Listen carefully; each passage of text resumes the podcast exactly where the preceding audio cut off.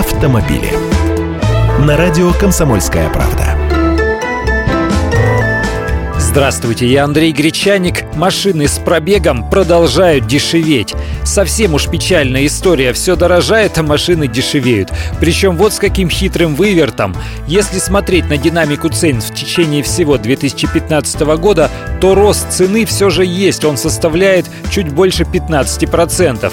Но изменения цен происходили неравномерно. Прошлой зимой произошел резкий скачок цен на подержанные машины сразу на 30%, а дальше пошло снижение в среднем на 3-4% в месяц.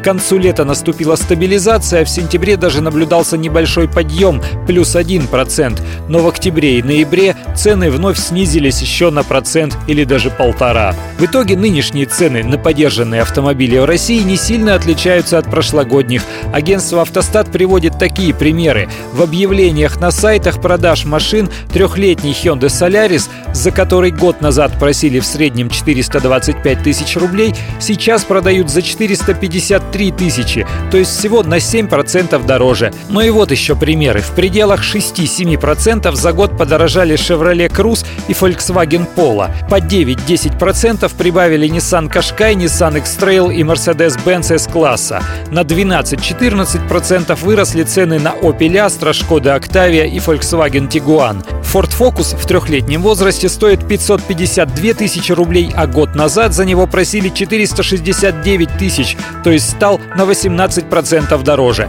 Но фокусы пользуются неизменно высоким спросом на вторичном рынке. Автомобили.